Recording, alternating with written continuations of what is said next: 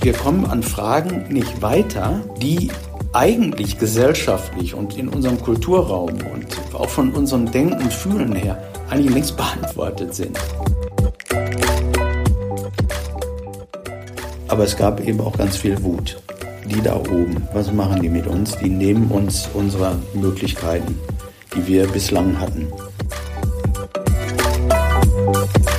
Da kann man auch nicht schönreden. Äh, es haben nicht alle den Sprung in diese neue Ära, sage ich jetzt mal, mitgemacht.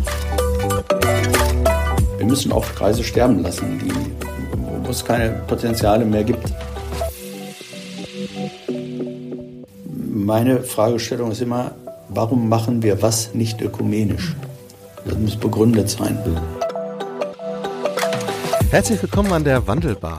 Das Bistum verändert sich und hat sich schon immer verändert. Welche Veränderungen haben wir hinter uns und welche stehen uns noch bevor?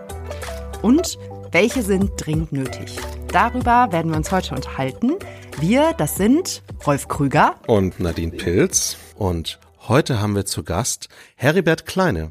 Er war zwölf Jahre persönlicher Referent von Bischof Overbeck. Herzlich willkommen. Vielleicht können Sie mal in drei Sätzen was zu sich sagen, weil wir kommen nachher noch ganz, ganz viel zu ihrem Leben, aber vielleicht erstmal nur ganz, ganz kurz. Wer ist Heribert Kleine heute?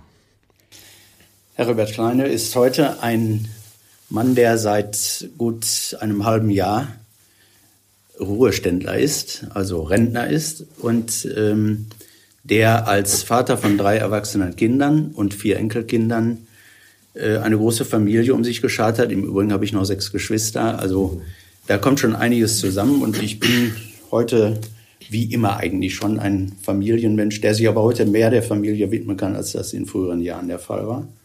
Und ansonsten gerne dem Sport frönt und anderen Hobbys. Welcher Sport? Judo. Judo. Schon seit meinem zwölften Lebensjahr. Allerdings gab es zwischen Studienzeit und dann einem Neubeginn rund 20 Jahre, in denen ich sie nicht gemacht habe. Oh, nicht schlecht. Dann nochmal anzufangen. Ja. Was hat Sie dazu bewogen? Eigentlich wollte ich es immer tun und habe äh, in der Interimszeit andere Sportarten gemacht, die wo ich flexibler war, also wo ich nicht im Verein war. Mhm. Ähm, immer in der Perspektive, du musst dich fit halten, damit du irgendwann wieder Judo machen kannst. Mhm. Man muss auch noch ein Ziel vor Augen haben. Ja, genau. So, da wir hier an der an einer Bar stehen, haben wir auch einen Barshaker und da drin haben wir Fragen gesammelt, die Nadine ähm, schickt gerade. Genau. Und wir wollen zum Einstieg einfach mal drei ungefähr, wir gucken mal, was es so gibt, äh, Fragen ziehen, die wir äh, nacheinander beantworten. Ähm, wir haben es so gesagt, jeder oder jeder, die äh, das zieht, muss es erstmal selbst beantworten und dann beantworten wir anderen die Frage aber auch. Und dann reichen wir den rum. Ah, Herrewert Kleine fängt an.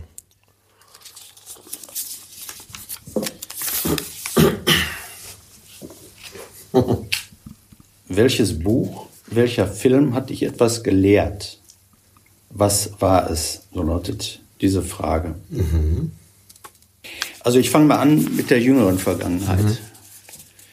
Ähm, ich habe zu meiner Verabschiedung äh, das Buch äh, von Obama mhm. geschenkt bekommen, in dem er nochmal so Rückblick hält äh, auf seine, seinen Beginn ähm, als Politiker, seine Herkunft auch, äh, wo er ähm, dann aber auch die ersten Jahre seiner Präsidentschaft nochmal reflektiert. Und ähm, mir hat dieses Buch geholfen, auch nochmal rückblickend zu verstehen, wie ähm, Politik funktioniert, wie aber auch, ich sage jetzt mal in kirchlichen Belangen, Strategien geschmiedet werden, Politik äh, notwendigerweise auch äh, gemacht werden, wie Prozesse geplant werden, angegangen werden, ähm, wie man Koalitionen schmieden muss, um Ziele zu erreichen. Ähm, all das äh, war für mich nochmal ein, ein hilfreiches Werk, ein Opus, das mir ähm, geholfen hat, wirklich manche Prozesse, die ich selber mitgestaltet habe, nochmal mit anderen Augen, eben aus den Augen eines Vollblutpolitikers und ehemaligen amerikanischen Präsidenten zu sehen. Mhm. Ähm, ja, soweit vielleicht. Mhm. Spannend. Macht vielleicht Lust, das zu besorgen. Steht noch auf meiner Liste. Ja, wunderbar. Ja. Ich hoffe, das gibt es als Hörbuch. knapp, 1000, knapp 1000 Seiten. Ja. ja. Mhm. Ich musste lange überlegen jetzt. Ich glaube, ich muss auch eins aus der jüngsten Vergangenheit nehmen, weil mir das gerade so äh, mich noch so nachhaltig beschäftigt. Ich bin gerade durch mit dem Buch Mr. Panassos Heim für magisch Begabte. Und das mag jetzt überhaupt also eher banal klingen. Das ist ein ganz seichtes Buch, aber das, was mich daran so unglaublich berührt hat, war, dass der für mich die Kernaussage des Buches ist, dass in jedem Wesen, in jedem Menschen was Gutes steckt egal wie das Etikett ausfällt. Und das mag ich unglaublich, Menschen nicht in ähm, Schubladen zu stecken. Und ähm, ich glaube, dass das eine ganz, ganz tief christliche Aussage ist. Ne? Und dass das ja auch die Aussage Gottes an mich ist, äh, du bist mein geliebtes Kind. Ähm, äh, egal, was für ein Gepäck du auch mit dir rumschleppst. Ne? Und das also war ein ganz, ganz wundervolles Buch und auch, ich finde, sehr, sehr zeitgemäß, weil es auch um äh, eine Community geht, die gerade in Kirche auch nochmal eine große Rolle spielt, aber also oft eher negativ konnotiert, nämlich, mhm. ähm, dass da Menschen sind, die wir nicht in unsere Schubladen einsortieren wollen.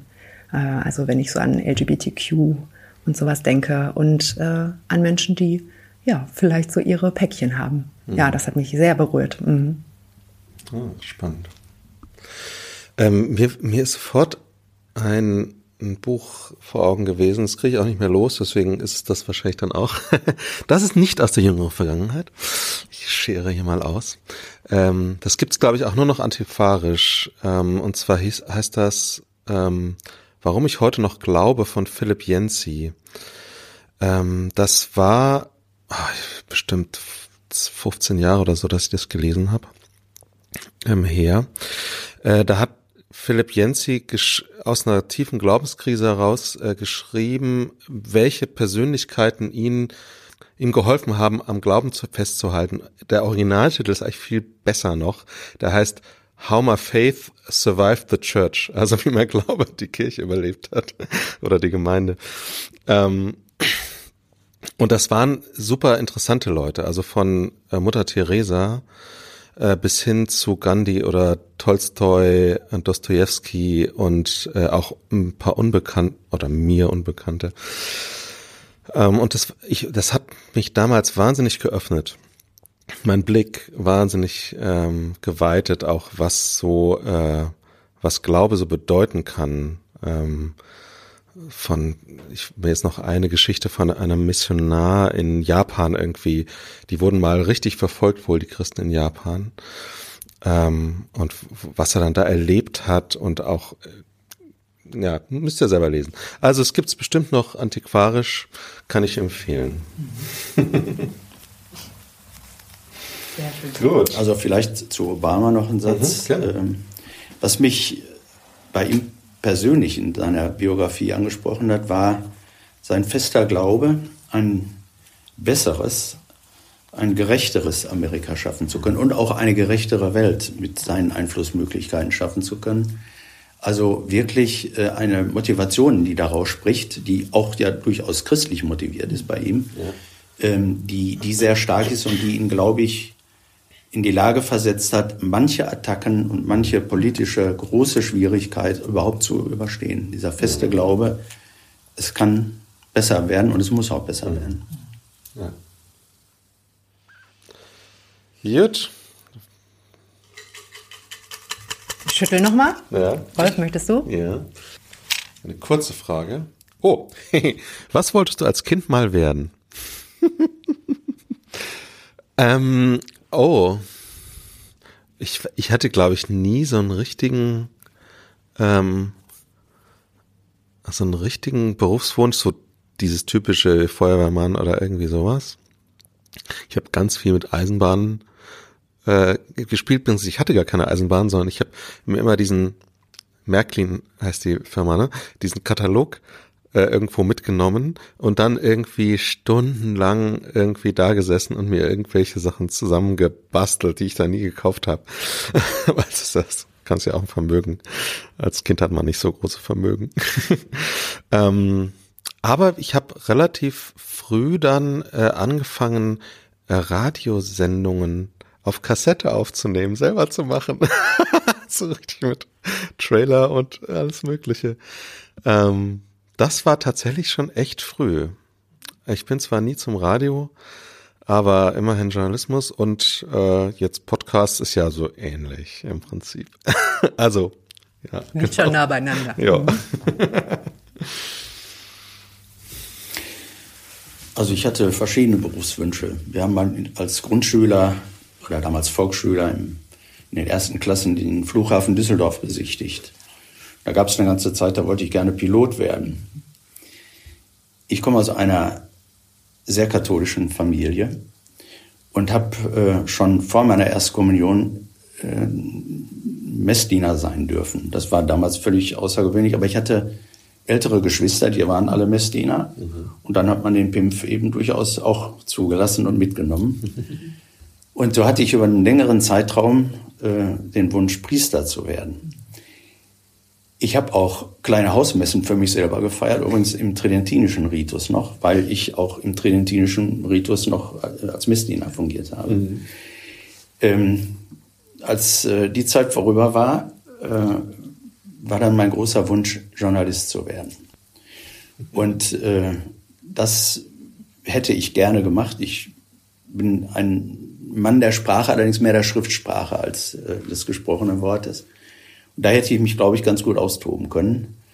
Ähm, bis ich dann in späteren Jahren, aber da war ich jetzt nicht mehr Kind, doch nochmal auf das Priesteramt zurückkam. Mhm. Ich wollte als Kind in der Grundschule Polizistin werden. Und äh, ich glaube, weil ich so einen starken Gerechtigkeitssinn habe. Und äh, irgendwie dämmerte es mir, dass es vielleicht nicht immer nur was mit Gerechtigkeit zu tun hat. Also Gerechtigkeit und Recht, das ist äh, ja auch schwierig manchmal. Mhm. Ähm, und dann wollte ich Lehrerin werden. Das auch ziemlich lange, ähm, bis ich dann herausgefunden habe, dass das, was ich ähm, mit Menschen arbeiten will, was ganz anderes ist, als Wissen zu vermitteln. Mhm. Also ich will nicht dieses Wissen vermitteln, wie äh, baut sich der Satz in der deutschen Sprache auf, ähm, sondern es geht eher um um ja Lebens- und äh, Herzensangelegenheiten vielleicht so. Und deswegen ist es eher äh, das jetzt geworden. Aber Polizistin, das fand ich toll. Gott sei Dank bin ich das nicht geworden. Ich wäre niemals aufgenommen worden. ich bin viel zu unsportlich. ah, diese ganzen äh, äh, Schichtdienste und so. Ja, das wäre mhm. nichts. Obwohl, jetzt bist du ja auch teilweise durchaus ja. rund um die Uhr unterwegs. Aber, aber nicht so. Ziehen wir noch eine? Ja.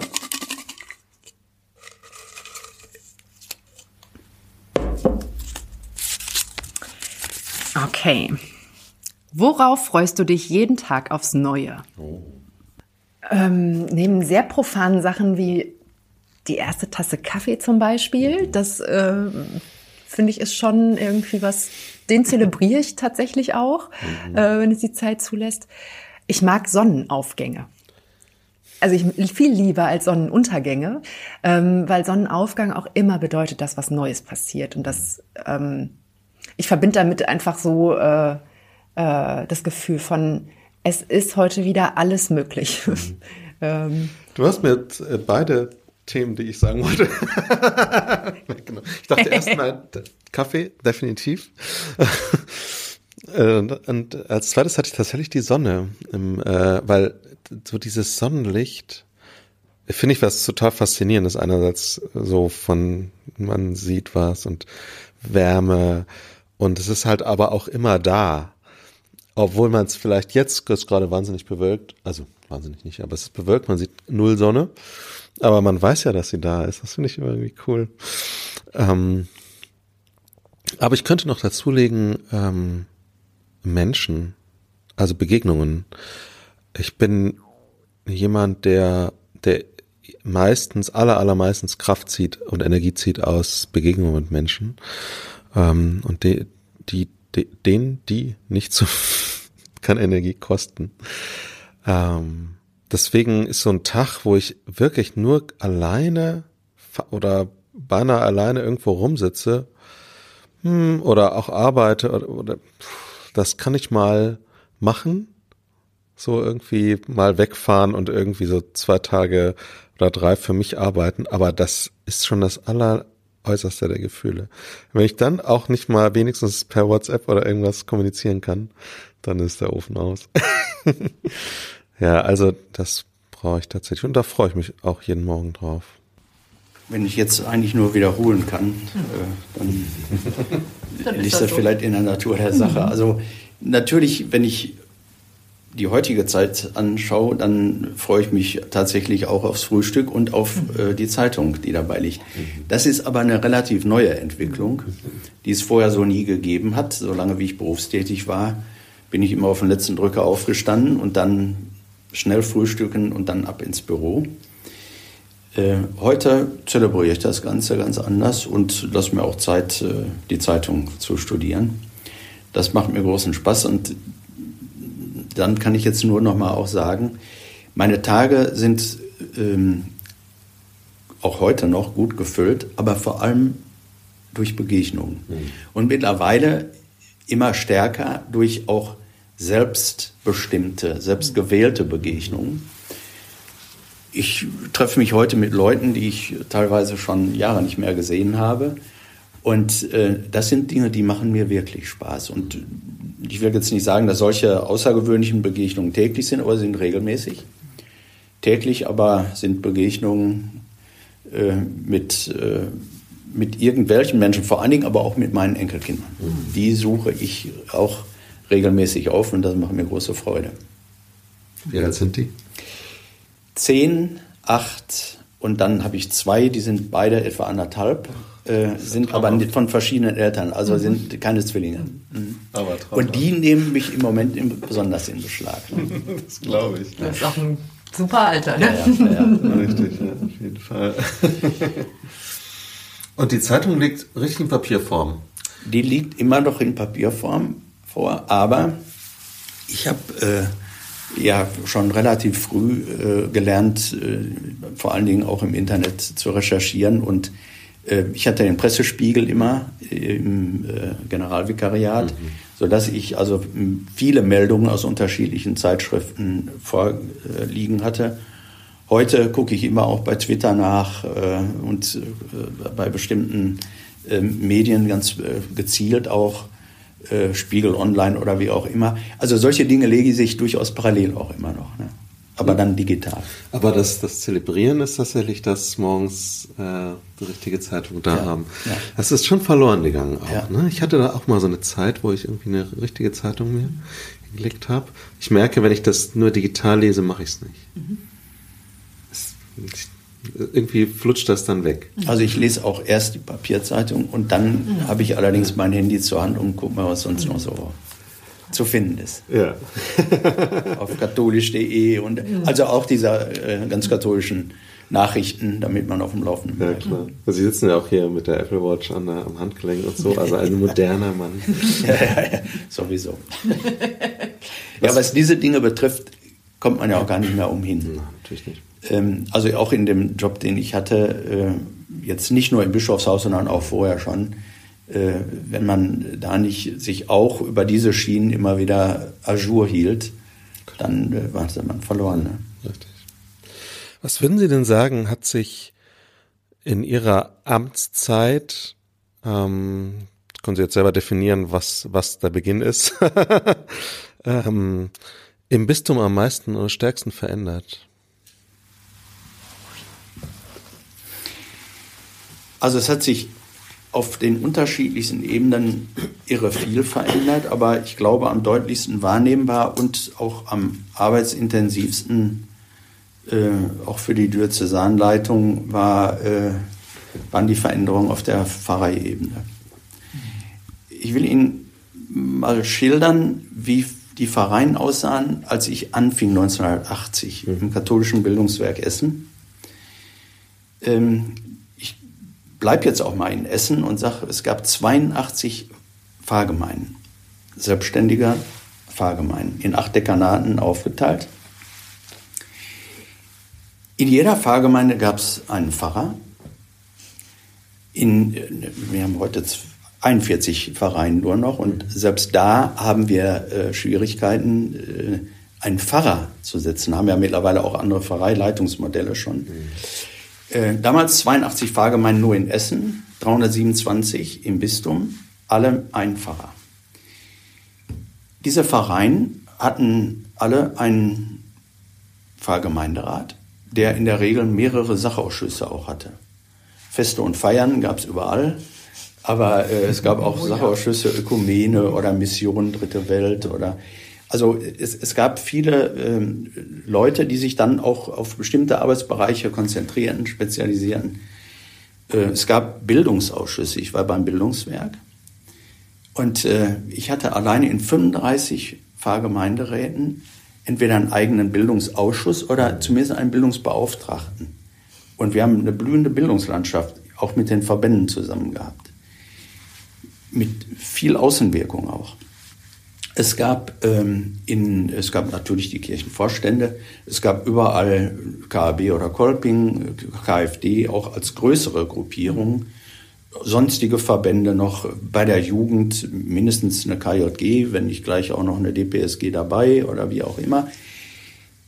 In vielen, nee, in allen Vereinen gab es Kindergärten, die auch zur Pfarrei gehörten. Mhm. Ja, also der Pfarrer war da sozusagen und der Kirchenvorstand äh, die, äh, die Trägerstruktur. Ähm, es gab Krankenhäuser in der Trägerschaft der Pfarrei. Es gab Alten- und Pflegeheime in der Trägerschaft der Pfarrei. Also starke Institutionen. Das war wirklich eine selbstständige Größe, mit der und in der sich was gestalten ließ und arbeiten, äh, gearbeitet werden konnte. Ähm, die, äh, die Zeit war noch mal, äh, vielleicht auch noch mal eine andere, was die Kultur und die, die, die emotionale Prägung äh, betrifft.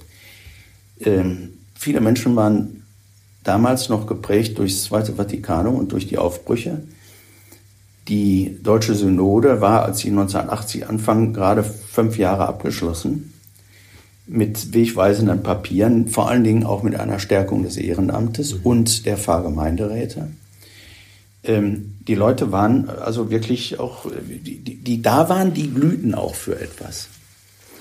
Für ihre Pfarrei. Mhm.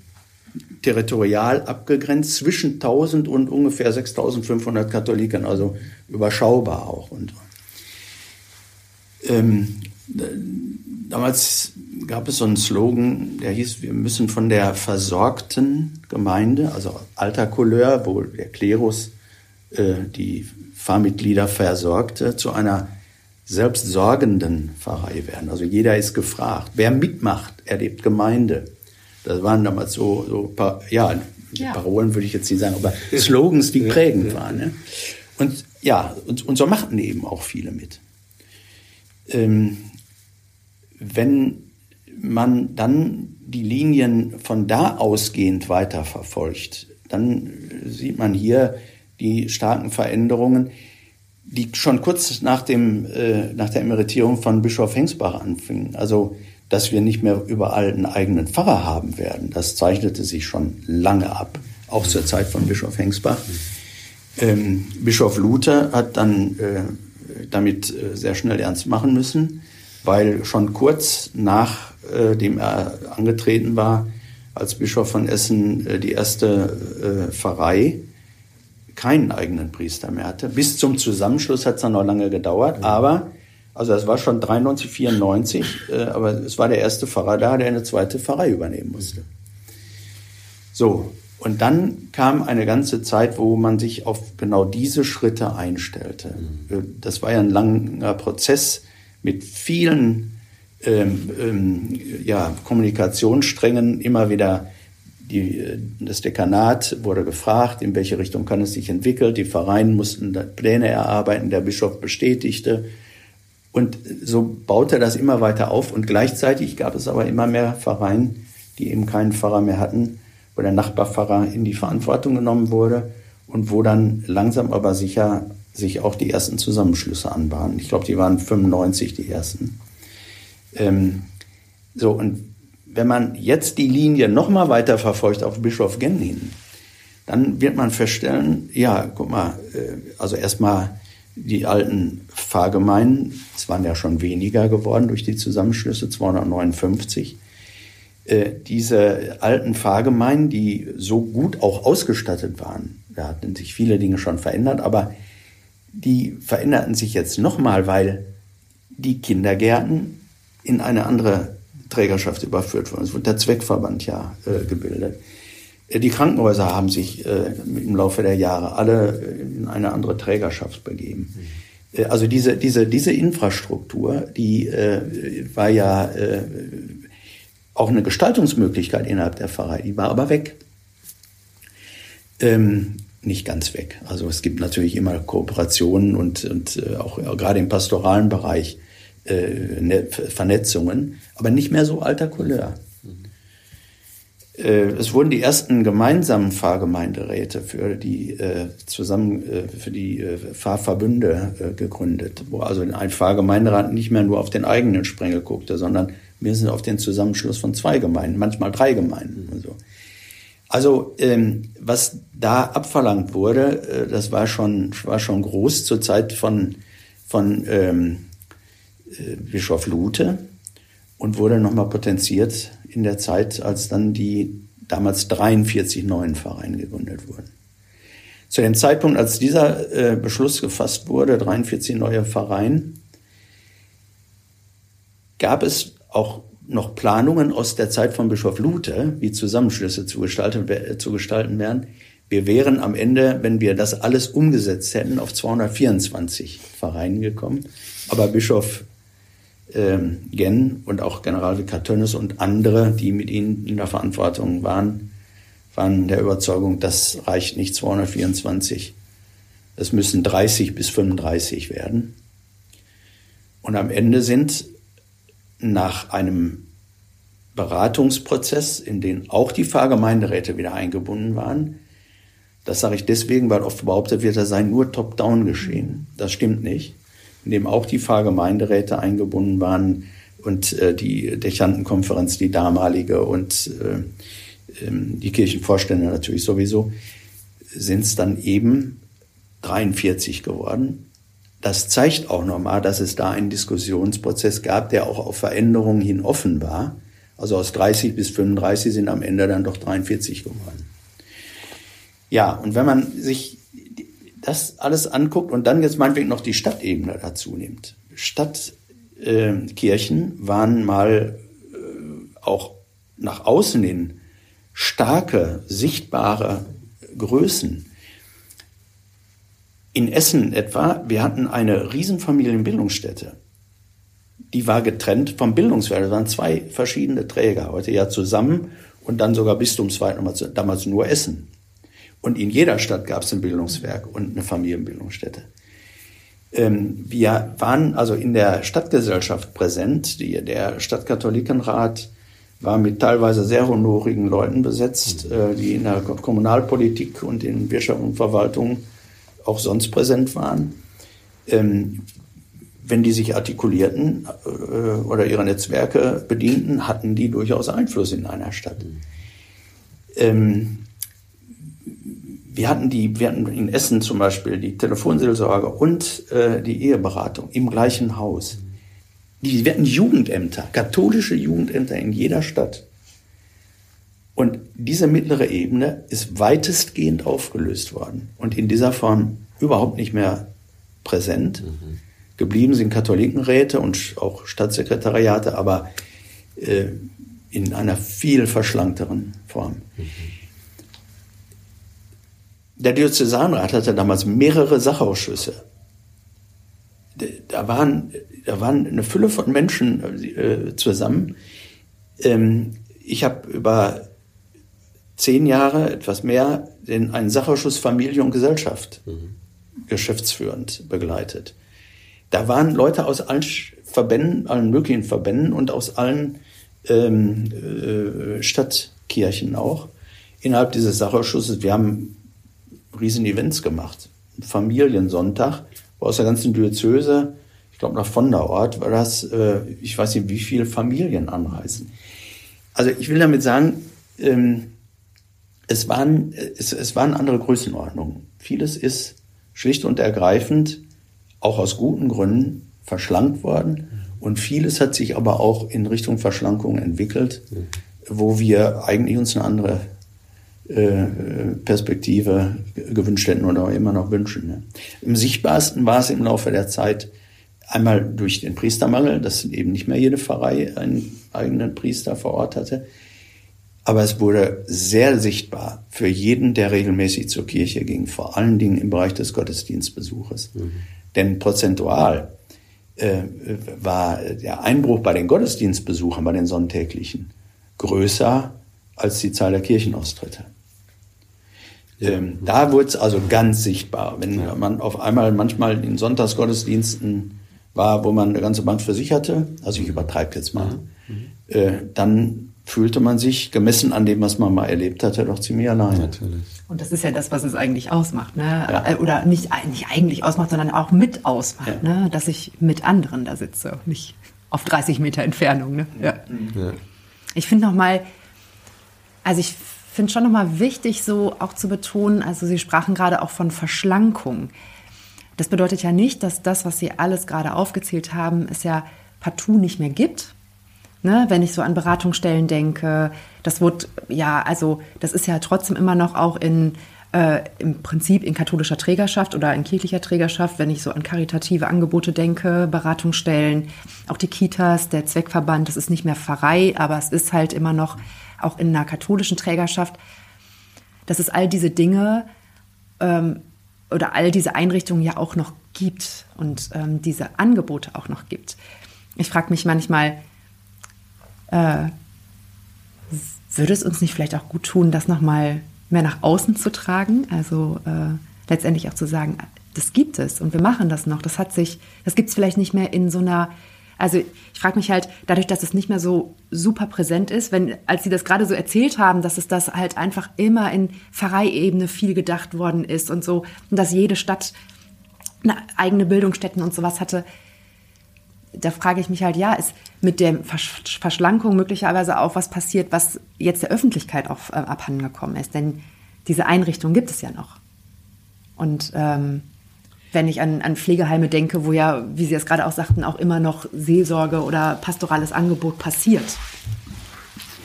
Also ähm, Bischof Lute war immer für geflügelte Worte äh, mhm. gut zu haben. Und ich erinnere mich jetzt so an ein Wort, das er regelmäßig auch gebraucht hat. Das hieß, wir haben viel mehr unter der Theke, als wir im Schaufenster ausstellen. Ja. Das war damals schon so. Und ich glaube, es ist heute auch immer noch so. Mhm. Ähm, wir haben, und da braucht man, also man kann jetzt diese, diese sehr wertvollen Dienste, die wir hoffentlich noch lange auch mhm. haben werden, Beratungsdienste der Caritas und und äh, andere auch andere große Organisationen wie die Wolfsburg oder das Medienforum mhm. oder wie auch immer, wo wir ja wirklich was zu bieten haben und da draußen gehen, aber oft ja. Ja, Telefonseelsorge, ja. oft trotzdem nicht wirklich so in der Wahrnehmung präsent sind, wie man es sich eigentlich wünschen würde. Wir haben ja einiges zu bieten und das auch auf der Pfarreiebene. Mhm. Also es ist ja doch nicht so, dass die Vereine tot sind. Es äh, sind auch nicht alle Gemeinden tot. Es gibt ganz viele äh, Initiativen im, im Detail. Ich freue mich jetzt, dass zum Beispiel in der City-Seelsorge am Essener Dom, dieser, dieser Glaspavillon jetzt so groß auch medial rauskommt. Und, und wir auf diese Weise auch für ein Jahr da vor Ort für jedermann, der die Kettweger entlang läuft, äh, durchaus nochmal wahrnehmbar sind. Wir haben ja eine Menge. Ich bin eigentlich auch, nicht eigentlich, ich bin auch sehr froh über unsere Pressestelle, die vor allen Dingen auch in den neuen Medien, also im Internet, dafür viel sorgt, dass wir, äh, dass wir wahrnehmbar sind. Ich glaube aber, wir könnten an manchen Stellen, vor allen Dingen auch in den Vereinen und vielleicht auch in den Einrichtungen selbst, mhm. da noch besser aufgestellt sein. Mhm. Also Klappern gehört zum Geschäft. Das gilt überall und das gilt auch für uns. Und äh, nochmal, ich, wir haben schon einiges äh, wettgemacht. Wir haben, äh, ich, ich als wir das Ruhrwort eingestellt haben, ein Medium geschaffen, das jetzt in alle katholischen Haushalte geht. Ähm, wir, wir können uns präsentieren und haben einiges entwickelt, aber es täte gut, wenn es noch ein bisschen mehr würde. Da ist noch Wandelpotenzial. Da ist, da ist auf jeden Fall Wandelpotenzial. ähm, das gilt auch für, ich bin jetzt ganz frisch wieder Fahrgemeinderat äh, ah. in Bochum Osten und Norden, ähm, nachdem ich mir eine vierjährige Auszeit genommen hatte. Ja, äh, da, da ist bei meinen Überlegungen, was steht denn jetzt an? Wir werden jetzt in 14 Tagen erst einmal zusammenkommen, die Öffentlichkeitsarbeit nochmal in den Fokus geraten. Nicht alle sind medial vernetzt und nicht alle gucken gerade auf die Homepage der die Frauenfahrei. Mhm. Aber äh, wir müssen mehrgleisig da fahren und gucken, wie wir auch unsere Dinge da nochmal anders präsent machen. Aber es gibt ja einen Grund, warum wir das nicht so nach, nach draußen stellen. Auch in der Entwicklung. Das hat sich ja so entwickelt. Hat ja niemand beschlossen, wir reden jetzt nicht mehr so viel davon, was wir alles Gutes haben. Wie kam das? Wo, wo liegt da der, wo liegen da die Gründe? Das kann ich jetzt nur vermuten und wahrscheinlich wird es viele Gründe geben. Also ein Grund ist wahrscheinlich auch darin zu sehen, dass in Pfarrgemeinderäten und auch in Vereinen zum Beispiel diese Öffentlichkeitsarbeit, dieses Gehen nach draußen gar nicht unbedingt immer im Fokus stand. Also lange Zeit war, ich sag mal, der Aspekt des Sammelns, mhm. also wir, wir sammeln die Leute um uns, stärker im Vordergrund als der Aspekt der Sendung. Mhm. Und das Sammeln hat ja auch funktioniert, also über lange Strecken, also zumindest zufriedenstellend. Mhm. Und ich glaube, wir sind im Moment wieder dabei, mit Blick auf die Sendung solche Dinge stärker in den Blick zu nehmen, und zwar überall, also nicht nur in den Vereinen. Ähm, womit können wir wirklich uns da draußen bewegen? Zu denen, die uns noch suchen und zu denen, die uns vielleicht gar nicht suchen, aber mit uns irgendwie noch sympathisieren. ob es dann Segnungen von Täuflingen sind, äh, von Täuflingen Quatsch, Segnungen von, von Babys sind oder, ähm, oder andere Angebote, wo wir auch nochmal ganz andere Menschen erreichen, da sehe ich äh, wirklich auch in der Werbung auf solche Dinge hin. Äh, vieles, was noch zu entwickeln ist, aber auch vieles, was sich jetzt neu äh, ergeben hat im Laufe der, der Zeit. Ich glaube, dass es zu wenig im Fokus war. Das Sammeln, da brauche ich nicht so sehr. Die, die Leute erfahren auf andere Weise, was bei uns ist, die sich sammeln lassen. Mhm. Aber die, die nicht kommen, die, äh, die erreiche ich nur, wenn ich den Sendungsaspekt vor allem auch stärke. Und der ist immer auf Kommunikation hinausgerichtet. Mhm. Und wir lernen ja jetzt gerade, dass wir auf einmal wieder Werbung für uns machen müssen. Ja, genau. Also in jedem das Fall. Das ganz lange nicht. Ja, und da muss ich jetzt natürlich auch eins dazu sagen.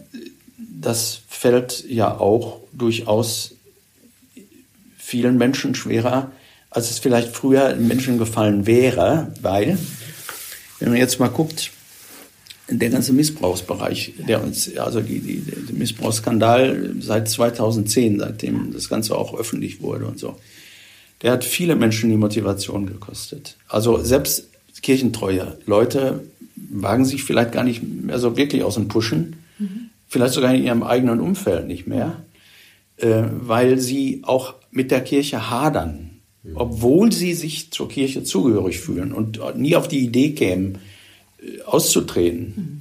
Also auch viele von denen, die, die sonntäglich zur Messe kommen heute noch, die sind nicht alle versöhnt mit dem, was sich öffentlich in der Kirche zeigt. Und ähm, manche, die jetzt so die Streitereien auch beobachten, die es gibt bis in die Bischofskonferenz hinein, aber auch auf der Leinschiene, Maria 1.0, Maria 2.0 oder wie auch immer, da kann man jetzt alles Mögliche bewerten. Die sehen, wir, wir kommen an Fragen nicht weiter, die eigentlich gesellschaftlich und in unserem Kulturraum und auch von unserem Denken und Fühlen her eigentlich längst beantwortet sind. Aber wir, wir stecken einfach fest. Und auch da gibt es Leute, die äh, glaube ich, sich sehr verhalten zeigen, äh, sich stolz, mit stolz geschwellter Brust in ihrer Kirchlichkeit überall zu präsentieren und zu sagen, guck mal, weil wir für tolle Leute sind. Mhm. Das ist schade. Das trifft auch jetzt nicht auf jeden zu. Also ich will jetzt überhaupt niemanden vereinnahmen, um Gottes Willen. Äh, wir haben auch äh, wirklich eine, noch äh, Leute, die im missionarischen Sinn, in einem guten missionarischen Sinn für uns unterwegs sind. Aber viele Normalverbraucher, würde ich jetzt mal sagen, sind da eher verhalten. Und je nachdem, was gerade dran ist, ich fühle mich dadurch sehr angesprochen, was Sie gerade gesagt haben, weil ich das im Familien- und Freundeskreis absolut mitkriege. Das sind junge Familien, die, die wirklich sagen, ich, wie kann ich das noch, wie könnte ich, wie kann ich das denn, also ja, ich hatte eine gute Zeit in der Kirche, in der Pfarrei, in der wir waren und, und so, und aber so viele Niederschläge, auch sehr nahe Einschläge leider, was, was das Thema Missbrauch auch angeht, ähm, da, wo ich auch nachvollziehen kann und ich frage mich, also manchmal bin ich dann noch sehr, idealistisch und denkst so, ja, dann zähle ich auf, was es aber sonst noch alles gibt. Also, ne, dann sage ich halt auch, na ja, also das ist ja schon auch was und äh, was, was wirklich gut ist und Gutes passiert. Und es gibt aber auch Tage, wo ich denke, ich kann nichts sagen. Es gilt auch, gibt auch nicht schön zu reden. Also vor ein paar Tagen gab es die Zeitungsmeldung, weiß ich gar nicht, wo ich es jetzt gelesen habe, aber die, die Kirche wächst. Stimmt, weltweit Stimmt das? Ja. Ähm, ich habe mich gefragt in dem Moment, was hilft mir diese Nachricht? Wenn ich hier an manchen Stellen ganz andere Erfahrungen mache. Wenn ich sehe, dass wir allein im Bochum Osten und Norden zukünftig äh, auch viel weniger Personal und weniger Kirchen mhm. und weniger andere Gebäude, die wir nutzen können für Zusammenkünfte und, und Angebote haben. Was, was nützt mir das, wenn die Kirche wächst? Ich freue mich natürlich. Mhm. Für alle Menschen, dass die Kirche wächst und da, wo sie wächst, wird sie auch sicher viel Gutes äh, erzeugen. Aber für uns hier ist diese Botschaft erstmal, also man kann nicht schönreden. Ja? Und, und, und Sie können noch so oft einem Missbrauchsopfer sagen, guck doch mal, was wir für tolle Sachen alleine im Beratungsdienst haben, wie viele Caritasgruppen Gutes für Menschen, für Flüchtlinge etwa hier am Ort tun oder auch für Flüchtlinge äh, weltweit tun und, und Geld sammeln und, und Initiativen ergreifen. Dann sagt er ja. so wie ich zur weltweiten Kirche Ja sage, ja. ja, dass sie wächst. Aber es, es nützt ihm in diesem Moment nicht. Mhm viel und in seiner Situation auch, glaube ich, gar nicht. Mhm. Ja. ja. Was wäre denn der richtige Ausweg oder was ist der, was kann man eigentlich, kann die Kirche irgendwas richtig machen? Sag ich mal so. Was, was ist denn das Gebot der Stunde eigentlich in so einem, in so einer Situation, wo man sagt, okay, eigentlich müssten wir mehr reden von dem, was wir Gutes tun. Andererseits ist aber sofort immer gerade dieses Thema, vielleicht noch ein, zwei andere, irgendwie ganz oben, wo die Leute sagen, ja, aber da könnt ihr so viel Gutes machen, wie ihr wollt. Da, das steht da wie so ein Felsblock irgendwie im Weg. Also, wenn wir jetzt mal bei dem, bei dem Thema Missbrauch bleiben, dann äh, geht es ja vor allem auch darum, Vertrauen wieder zu gewinnen, das viele Menschen in die Kirche verloren haben. Und ich glaube, dass man Vertrauen nur geschenkt bekommen kann. Das heißt also, wir können jetzt uns, äh, wir können alles Mögliche machen, um gerade auch mit den Missbrauchsopfern wieder äh, gut ins Gespräch zu kommen, ihnen, ihnen helfen, ihnen, äh, ihnen, ihnen wirklich in guter Weise begegnen das alles setze ich jetzt mal voraus, weil das für mich auch selbstverständlich mhm. ist. Aber ähm, wir können ansonsten nicht einfach Vertrauen schaffen. Mhm. Ich glaube, wir müssen einen langen Zeitkorridor vor Augen haben, gedanklich, bis wir, ähm, bis wir da wieder äh, wirklich Tritt fassen. Wunden brauchen auch Zeit, um zu heilen. Also auch bei denen, die jetzt enttäuscht sind von der Kirche, die wütend sind auf Kirche. Das braucht einfach Zeit. Und ich glaube, wir können keine Wunder bewirken. Wir können einfach nur gucken, wo werden wir gebraucht, für wen sind wir Kirche. Und dann in alter Fasson, soweit wie sie sich bewährt hat, oder in ganz neuer Fasson, den Menschen begegnen, ihnen Gutes tun und ihnen sagen, dass Gott sie liebt. Ich finde das spannend, dass Sie also das genauso gesagt haben. Also ich kann nicht Vertrauen schaffen. Ich kriege das geschenkt. Und das bedeutet auch, dass ich wie in jeder Beziehung, die ich im Leben habe, dafür arbeiten muss. Ja. So. Also das ist äh, das eine. Das andere, wenn, wenn ich meine, es, es gibt ja viele Leute, die uns immer auch noch ganz bewusst suchen. Also nicht nur, weil sie materiell auf der Suche nach Hilfe sind, bei den Armen etwa. Ähm, ich bin ein großer Fan der Texelseelsorge zum Beispiel. Ich war selber nur einmal da und dann noch nicht mal in einem Team, aber äh, mein Sohn und meine Schwiegertochter, die haben da auch schon mal mitgewirkt. Ich bin deswegen ein Fan davon, weil ich immer wieder gehört habe, dass äh, Menschen zum Beispiel im Urlaub, jetzt ohne Druck, die müssen gar keinen Druck haben, einfach mhm. dahin kommen und die Situation nutzen mit den Seelsorgenden, das sind Frauen und Männer und äh, meist ein Priester dabei, aber mit den Seelsorgenden über Dinge, die sie bedrücken, aber auch über Dinge, die sie, die ihnen wichtig sind, ohne dass sie sie bedrücken, ins Gespräch zu kommen. Mhm. Wie dankbar das angenommen wird. Also ich glaube, es ist immer auch wichtig, Orte aufzusuchen und zu erschließen, wo solche Dinge möglich sind. Das kann auch im Sportverein sein, äh, wo solche Dinge möglich sind, ähm, die, äh, die, die wir so, die, die mehr auch fluide sind. Also die, die, die kommen und gehen, die, äh, die äh, haben eine gute Begegnung gehabt. Und äh, auf diese Weise, glaube ich, kann auch Vertrauen nochmal wachsen. Mhm. Ähm, bei denen, die es verloren haben, durch Begegnung einfach. Mhm. Und durch Ernstzunehmende, wo sie sich ernst genommen sehen. Mhm. Und ich glaube, das, das kann in meinen Augen vor allen Dingen dann passieren, wenn wir als die äh, Menschen, die begegnen, äh, authentisch sind. Also, ähm, und Ne, wir haben, Sie sagten gerade am Anfang, ja, mein Ruhrpott-Dialekt, äh, den werde ich nicht abschalten können.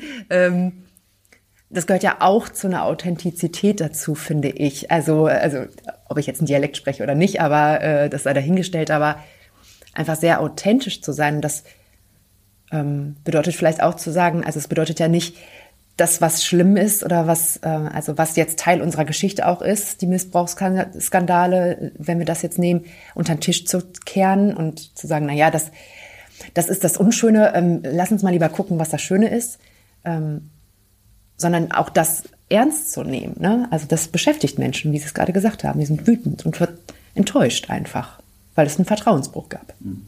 und ja auch immer noch gibt, immer wieder. Ja, und nicht, nicht ähm, einfach eben, wie du sagst, nicht darzustellen, äh, so, wie man sein möchte, sondern durchaus auch, wie man ist einfach. Und das öffnet auch Menschen oder macht Menschen offen, auch in so eine Haltung ähm, zu kommen. Ich habe mich gefragt, was, was diese, also nochmal einen Tacken zurück, was die Zusammenlegung der Gemeinden, die große Gemeindereform, was ja auch bedeutet viel weniger Gottesdienststätten oder ähm, was die für dieses ähm, Wir-Gefühl und das Selbstverständnis der der Gemeinden, aber auch des ganzen Bistums gemacht hat. Also ich glaube, das ist äh, auch wiederum ein sehr vielschichtiges Phänomen ich will jetzt mal aus meiner eigenen Biografie sagen, ich war lange Jahre im Pfarrgemeinderat und auch lange Strecken Pfarrgemeinderatsvorsitzender einer Pfarrei, die äh, es heute überhaupt gar nicht mehr gibt. Auch die Kirche steht da zwar noch, aber es äh, wird umgenutzt. Mhm. Ähm, ich war damals Abteilungsleiter der Abteilung Gemeinde und Lebensraum und habe an der Neustrukturierung zur Zeit von Bischof Genn auch unmittelbar äh, mitgewirkt, also Diözesanleitungsebene sozusagen.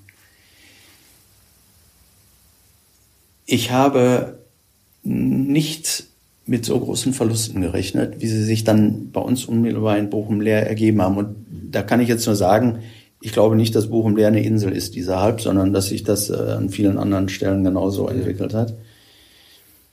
Ähm, es hat erstmal eine große Irritation gegeben, das kann doch nicht sein. Es hat eine äh, Phase auch der Trauer gegeben, wobei die, die richtig trauern konnten, auch den Übergang in die neue Gemeinde am Ende gefunden haben. Aber es gab eben auch ganz viel Wut. Die da oben, was machen die mit uns? Die nehmen uns unsere Möglichkeiten, die wir bislang hatten. Und wenn ich heute in Alten Bochum, das ist jetzt meine Gemeindekirche, früher eben Bochum leer von Leichnam, heute die Frauen Alten Bochum, wenn ich in die Kirche gehe, sehe ich immer noch Leute aus Leer die früher da auch schon regelmäßig im Gottesdienst waren.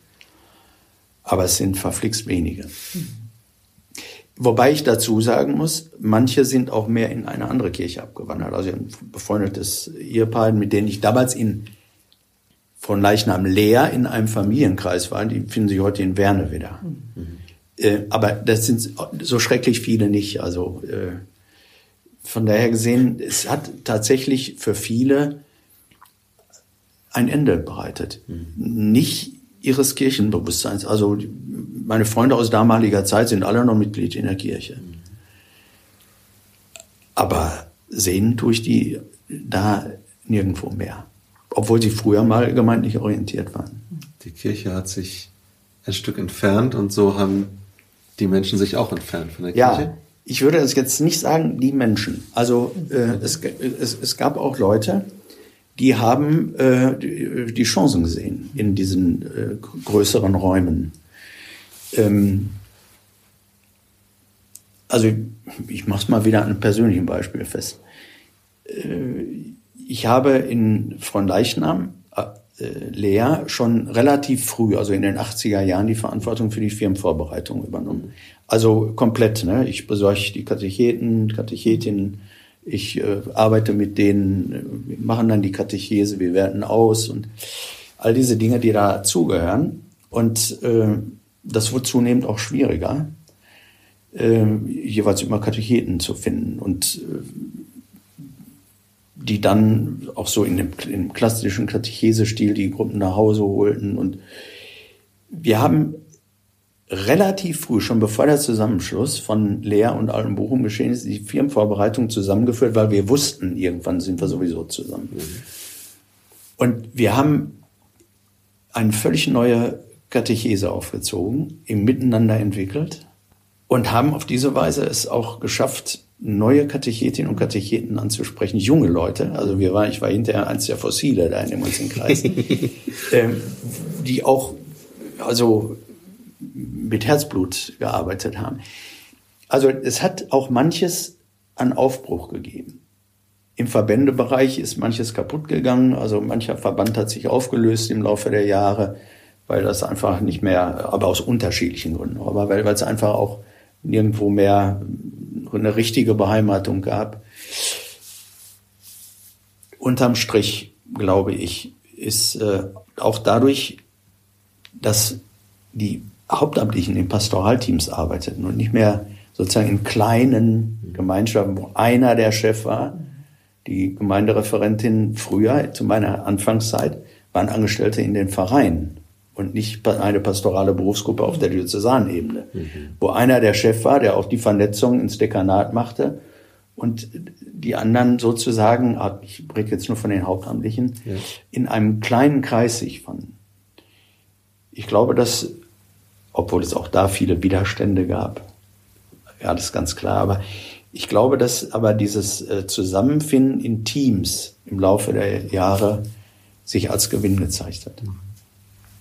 Das ist immer eine Herausforderung, ja. weil es ein Team ist. Mhm. Und gleichzeitig ja aber auch total Frucht bringt. Ne? Ja, ja. ja. Wir haben ja damals Unterstützungssysteme auch gehabt, also die Gemeindeberatung etwa. Die über eine längere Frist den, äh, solche Vereine, die zusammenwachsen mussten oder sollten, begleitet haben, die auch Pastoralteams nochmal gecoacht haben, äh, also ganz unterschiedliche ähm, Hilfsinstrumente, die darauf ausgelegt waren, dem Ganzen auch ein, eine Erfolgsperspektive zumindest zu verschaffen.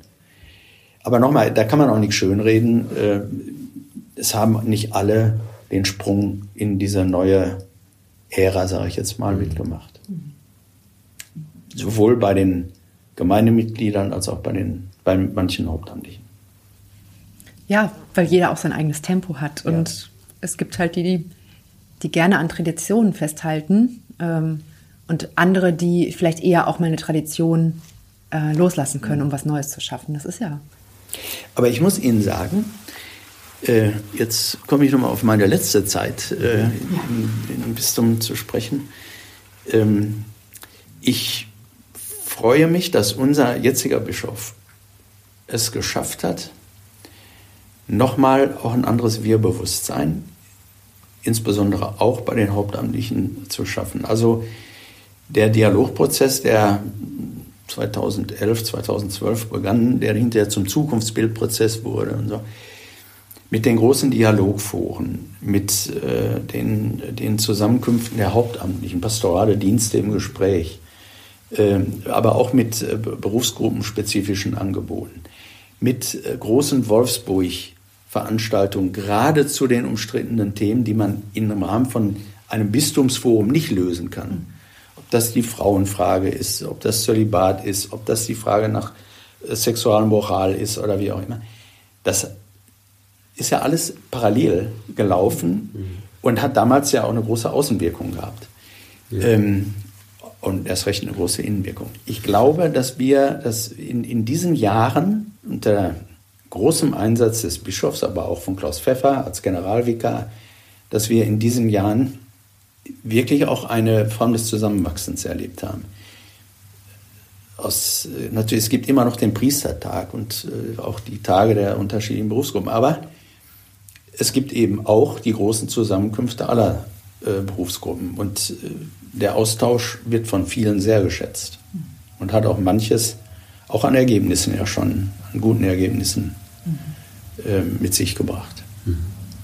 Ja, und da zeigt sich wieder, was Vernetzung bringt. Ja. Ne? Also, und oftmals, also Vernetzung ist, glaube ich, das eine, dann ist es manchmal auch geteiltes Leid ist halbes Leid. Also ne, irgendwie mhm. auch mal miteinander ein bisschen muffeln zu können und dann aber auch daraus vielleicht was entwickeln zu können ne? Mhm. und umeinander zu wissen. Das zeigt sich auch bei den Gemeinderäten, Pfarrgemeinderäten heute. Also die Angebote ähm, des Seelsorgeamtes, ähm, insbesondere für die äh, Mitglieder von Pfarrgemeinderäten äh, und, Gemeinderäten, äh, die werden ja auch sehr gut angenommen. Und die zeichnen sich äh, aus durch einen Input, der wirklich eine Relevanz hat, äh, aber eben auch in, äh, durch Begegnung und, und Austausch. Und also ich kenne viele Leute, die immer wieder sagen, wir gehen gestärkt davon nach Hause mit neuen Ideen, mit neuen Impulsen, die sich dann immer alle realisieren lassen, ist eine andere Frage. Übrigens auch da Stichwort Vernetzung ich habe immer ein Faible dafür gehabt, zu Fortbildungen mindestens zwei aus einer Abteilung äh, oder aus, einem, aus einer Einheit zu schicken. Mhm. Weil äh, ich habe selber erlebt, wenn ich eine tolle Fortbildung gemacht hatte ja. und richtig mit tollen Ideen zurückkam, ja. mhm. dass ich mich dann in einer Wirklichkeit wiedergefunden ja. habe, wo ich alleine war. Weil die anderen, die hatten ihren Kopf ganz woanders. Ist ja auch okay. Aber, äh, oder normal. Mhm. Äh, aber man rennt dann auch mit guten Ideen oft einfach ins Leere. Ja. Zwei Mann sind eine Bande, also da wird schon, mhm. wird schon anders von den Möglichkeiten her. Ne? Was sind denn Prozesse, die ähm, Sie jetzt noch auch als aktives Gemeindemitglied äh, oder Pfarreimitglied, wie, wie, äh, jetzt äh, halt als ehrenamtliches Mitglied noch so weiterverfolgen mit Spannung oder mit Interesse einfach und ähm, wenn es Prozesse gibt oder, oder Themen gibt, ähm, was würden Sie sich dafür wünschen? Also ich wünsche mir zunächst mal, dass äh, die Umsetzung der Beschlüsse der Pfarreientwicklung insbesondere mit Blick jetzt eben auf Finanzen, Personal und Gebäude, dass die bald, äh, dass die in trockene Tücher kommen. Also dass wir da bald eine klare Perspektive haben. Was haben wir denn jetzt noch zur Verfügung an Ressourcen, die wir denjenigen, die hier pastoral gestalten wollen, das meine ich jetzt im, Umfang, im umfassenden Sinn, mhm. dann noch wirklich zur Verfügung stellen können. Ähm, das wird noch einiges an Ärger und an Reibereien geben. Ich bin da jetzt äh, ganz realistisch. Aber wir sollten jetzt wirklich ein bisschen Gas geben und, äh, und gucken, dass wir trotz Widerständen, aber in Ernstnahme der Widerständler, äh, hier wirklich äh, bald äh, eine klare Linie haben. Und dann glaube ich, das ist so der Gedanke, den ich im Moment vor allem äh, im Kopf habe, wenn ich mich jetzt auf die nächste Vergemeinderatsperiode hineinschieße, dann glaube ich, geht es mehr darum, diesen Rahmen wirklich nutzbar zu machen und möglichst vielen anzubieten und zur Verfügung zu stellen. Ähm, also äh, einzuladen. Wir werden gucken müssen, wo gibt es wo, wo gibt es möglicherweise Potenziale, die ungehoben sind? Wieder ein Beispiel aus meiner ganz persönlichen Biografie. Vorige Tage bin ich zu einem Familientreffen mit meinem äh, zweitgeborenen Sohn und äh, seiner Frau gefahren. Und äh, die erzählten mir, sie seien äh, ja lange Jahre in der Jugendkirche bei uns Trinity aktiv gewesen würden sich aber jetzt gar nicht mehr dazugehörig fühlen. Eigentlich müssten sie jetzt äh, mehr so auf junge Familie hin und sie hätten da auch schon zwei, drei äh, Leute, die äh, da die, die, die, gleiche Geschichte auch hatten, also aus der mhm. Jugendkirche rausgewachsen sind. Und äh, ja, dann habe ich gedacht, ja, dann mach doch. Ne? Mhm. Und dann kam aber etwas, das hat mich nachdenklich gemacht, nämlich, aber uns hat ja keiner angesprochen. Mhm. Also im Grunde genommen so die Perspektive, äh, wir wollen uns ja nicht nach vorne drängen ne? und, und vielleicht ist ja gar nicht gewünscht. Also ich sag mal, ich glaube, so eine Pfarrei muss gucken, wo sind Potenziale, die wir aber wecken müssen, mhm. also ansprechen müssen. Und wenn wir sie ansprechen und da wird was draus, dann müssen wir ihnen die Möglichkeiten verschaffen. Also ne, jetzt meinetwegen so einem jungen, neuen Kreis. Und wenn er noch so klein ist, mhm aber die verstehen sich als Christen und ne, die, die, die, die Möglichkeit verschaffen, sich zu entwickeln, fördern. Mhm.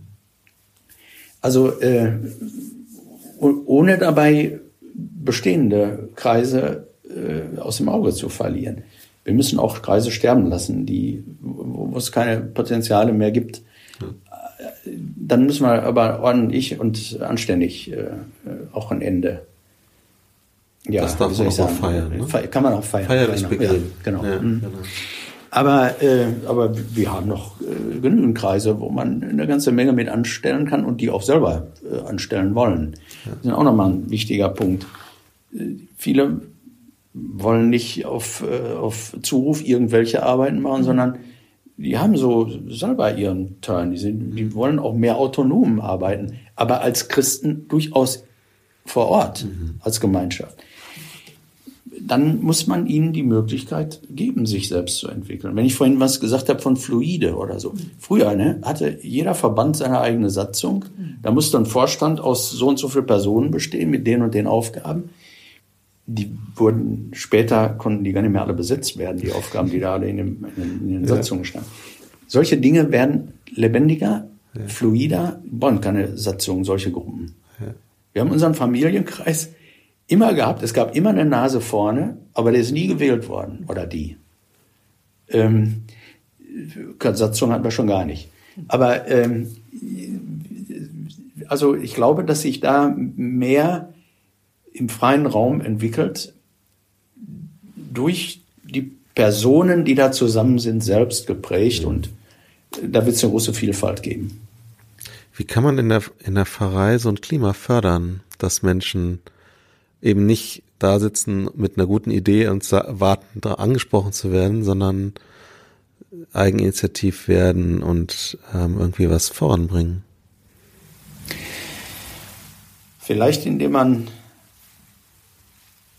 Ideen in den Raum setzt und guckt, ob sich darum auch mal neue Leute scharen. Also ich nenne jetzt mal, wir hatten immer schon, ach nee, in letzter Zeit nicht mehr, aber früher gab es immer Sachausschüsse äh, Bewahrung der Schöpfung. Hm. In vielen Vereinen. Äh, ja, irgendwann gab es die in der Form nicht mehr, auch auf Diözesanratsebene nicht mehr. Aber ich sage jetzt mal Thema Umweltschutz. Mhm. Und damit sind wir bei der Bewahrung der Schöpfung. Da gibt es mit Sicherheit auch Christen, die sagen würden, ja, okay, das könnte eine Option für mich sein, äh, mich da mit anderen nochmal stark zu machen und in die gesellschaftliche Debatte mit einzubringen. Ja, äh, natürlich nicht nur da für uns äh, zu gucken, was kann man um den Kirchturm herum vielleicht besser machen, sondern wir, wir geben dem Ganzen auch eine kirchliche Stimme nach draußen hin nun mal. Ja. Aber glaubwürdig dann auch. Dann muss auch im Kirchturm was passieren. Ne? ähm, und äh, also indem man Ideen äh, platziert oder indem man, finde ich jetzt nämlich interessant, indem man einfach mal eine Aktion setzt, da muss man dann allerdings einen Vorreiter mindestens haben und dann sagt so, wer macht mit? Mhm. Ich habe gestern, ich glaube, das ist auch seit gestern erst äh, auf der Homepage des Bistums gelesen, dass unser City-Seelsorger Bernd Wohlhahn nachdem er jetzt den Glaspavillon da stehen hat, Mitstreiter sucht, die bereit sind, als Gastgeber mhm. sich mal so für drei Stunden, äh, ein paar Mal im Monat oder mhm. weiß ich ein paar Mal im nächsten Jahr zumindest, in den Glaspavillon zu begeben und sich zur Verfügung zu stellen. Finde ich genial. Also er eröffnet eine Möglichkeit mhm. und gibt dann aber auch die Manege frei für diejenigen, die sagen, da würde ich mal gerne mitmachen. Ich weiß nicht, ob das gelingt, aber ich finde es interessant und faszinierend. Mhm. Und also man kann jetzt sowas mal übertragen auch auf die Pfarreiebene. Also in, selber Initiativen ergreifen und gucken, finde ich Kombattanten, nicht nur Ideen schmieden. Ja. Müssen wir den Vorreitern noch mehr, noch mehr Mut machen? Oder finden die ihre Wege? Also ich glaube, das ist sehr abhängig von dem Typus. Ja. Es gibt charismatisch begabte Personen, die für eine Idee so brennen und so stark sind, dass sie auch andere ansprechen können. Ähm, und es gibt Leute, die haben tolle Ideen, aber sind vielleicht ein bisschen unbegabt in der Organisation wenn es um Umsetzung geht. Und da muss man, glaube ich, jeweils genauer hingucken. Aber ich glaube, dass wir zukünftig auch, auch auf der Pfarreiebene sehr stark leben von entsprechenden einzelnen Persönlichkeiten, die mal unabhängig von ihrem Kreis, in dem sie sich bewegen, auch sowas wie eine Vorreiterrolle übernehmen. Also ich denke jetzt mal an die Leute, die bei uns jetzt schon als Laien Begräbnisdienste machen. Mhm die haben ja nicht unbedingt äh, jetzt aus der Pfarrei einen Kreis von Begräbnisdienstleitern. Vielleicht treffen die sich ab und zu mal, wenn es da mhm. mehrere gibt. Mhm. Aber erstmal sind das, äh, ich sag's jetzt mal, tolle Leute, mhm. Die äh, sich in eine Fortbildung begeben, um diese Aufgabe wahrzunehmen und die, das zeigen die Erfahrungen, in der Regel sehr gut ankommen bei den Leuten. Manche schlucken, manche Traditionskatholiken vor allen Dingen, wenn da nicht der Pastor kommt. Aber unterm Strich sind sie am Ende dann doch mhm. auch zufrieden und sagen, war eine gute Sache. Ähm, und das sind, das sind dann nicht nur Kreise. Ich, ich glaube, wir brauchen auch solche starken Typen, Frauen und Männer. Und das ist ja Wandel, der ja durchaus positiv erstmal festzuhalten ja, ist. Ne? Also äh, das hätten, hätte sich Kirche oder das Bistum vor 50 Jahren vielleicht auch noch nicht so vorstellen können, dass wir an den Punkt kommen, dass ja allein im Begräbnisdienst eingesetzt werden müssen, aus der Not heraus, dass es sonst gar nicht mehr leistbar ist. Ne? Also, aber Not macht erfinderisch. Ich finde, das muss man ja gar nicht verteufeln, sondern das bedeutet ja auch, damit entsteht erstmal ja die Möglichkeit zum Wandel. Ja. ja. Man traut Menschen mehr zu, ja. als äh, vorher je denkbar war. Gott sei Dank. Und äh, denken Sie jetzt nur an die Leitungsteams, jetzt, ja. Äh, die ja, wo wir wahrscheinlich im Laufe der nächsten Jahre einige mehr von mhm. bekommen in der Praxis. Mhm. Äh, Frintrop ist jetzt äh, ganz genau. neu und äh, Altena äh, ist, ist, ja schon jetzt mhm. ein paar Monate alt. Ähm, ich äh, bin davon überzeugt, dass da viele Chancen drin liegen in diesen Modellen, ähm, sowohl für die beteiligten Priester äh, als auch, und auch Gemeindereferentin, ähm, als auch äh, für, für diese Personen, die da jetzt wirklich auch nochmal in ganz anderer Weise Leitungsverantwortung übernehmen. Ähm, Im Moment sind es, wenn ich das richtig sehe, ja noch Hauptamtliche, aber die Frage ist, wann werden die ersten ehrenamtlich Mitwirkenden auch in solchen Leitungsteams sich wiederfinden? Mhm. Ja. Wenn wir so langsam mal die zur Landung ansetzen, würde mich, außer du hast noch eine Frage auf deinem Zettel gerade, mhm. äh, würde mich äh, interessieren, also wir sind hier bei der Kirche nicht im Glaskugelhandwerk, aber trotzdem kann man ja mal einen Blick in die Zukunft wagen. So von Ihrem Gefühl her, wie sieht das Bistum Essen in zehn Jahren aus? 20 dürfen Sie sich auswählen. Ich bin immer wieder auch sehr geprägt durch das, was unser Bischof äh, häufig in bestimmten Situationen gesagt hat, auch wenn wir beide alleine waren, der immer gesagt hat,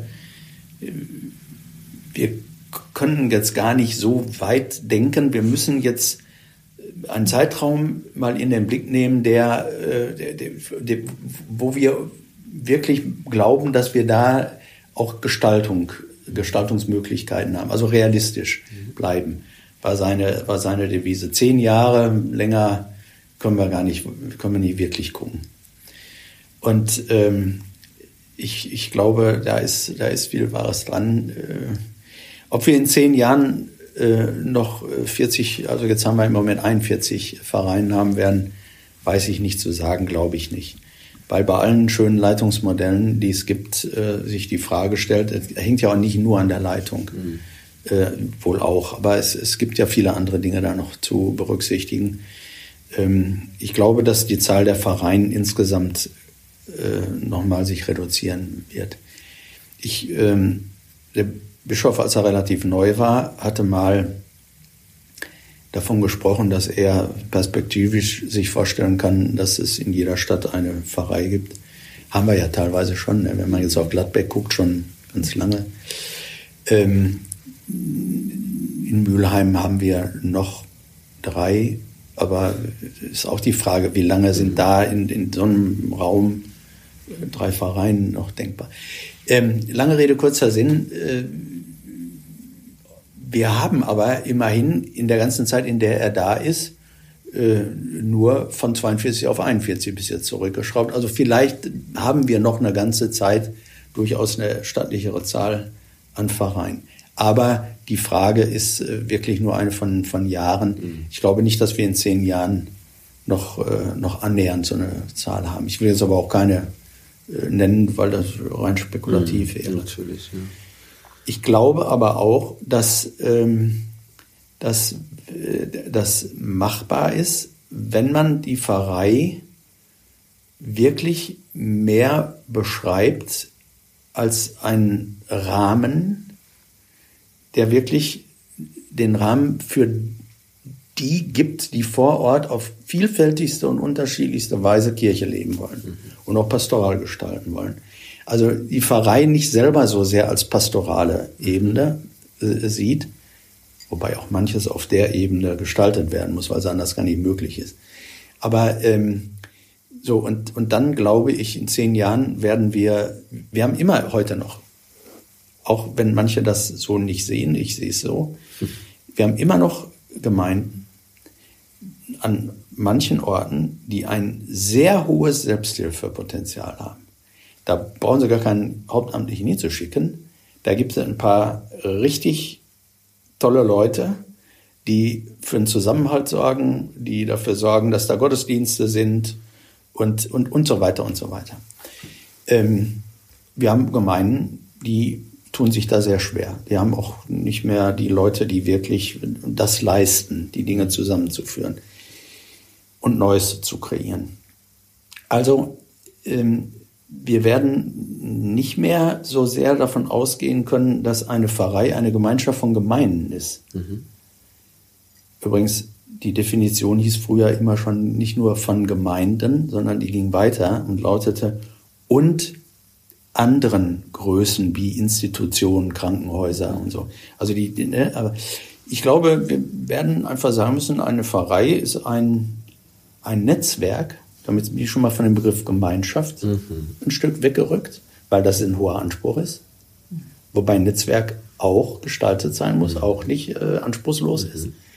Eine Pfarrei ist ein Netzwerk von vielleicht dann noch Gemeinden, klassischer, äh, äh, klassischem Verständnisses, und größeren und kleineren Gemeinschaften von Christen, die zum Teil ökumenisch arbeiten. Mhm. Ich mache mal eine Klammer auf. Wir fragen ja heute immer noch, was können wir Gemeinschaft machen, gemeinschaftlich ökumenisch gestalten. Meine Fragestellung ist immer, warum machen wir was nicht ökumenisch? Mhm. Das muss begründet sein. Mhm. Klammer zu. Äh, von, von eine, eine, ein Netzwerk von Gemeinden und kleineren und größeren Gemeinschaften und von, davon bin ich überzeugt, immer noch hilfreichen und auch notwendigen Institutionen. Also die Entwicklung hin zu einem Netzwerk, wo es Knotenpunkte gibt, da kann aber die Pfarrei ruhig groß sein. Also, weil es muss bestimmte Knotenpunkte geben. Ähm, das können auch Personen sein, ne? so Knotenpunkte. Mhm. Äh, und äh, es wird fluider. Ja. Ich kann die nicht alle mit Satzungen einfangen, aber wenn die gute Arbeit machen, sind sie für uns alle ein gutes Aushängeschild. Ja. Und äh, in einem guten Sinn missionarisch äh, wahrnehmbar. Mhm. Herzlichen Dank für Ihre Zeit ja, und die Dank. vielen Gedanken. Und ich freue mich über alle, die heute wirklich auch wahrnehmbar immer noch äh, diese Kirche mitgestalten. Also die Meldung, dass etwa in Gelsenkirchen der Bildegehört Stadtvorstand jetzt wieder vergrößert äh, mhm. äh, da ist und äh, auch neue Leute da äh, sich engagieren. Ich, mich freut sowas. Das ist doch ein schönes Schlusswort. Und äh, wir sagen ähm, allen Hörerinnen und Hörern bis zum nächsten Mal. Bis zum nächsten Mal. Vielen Dank für die Einladung. Ja, gerne. Tschüss. Tschüss.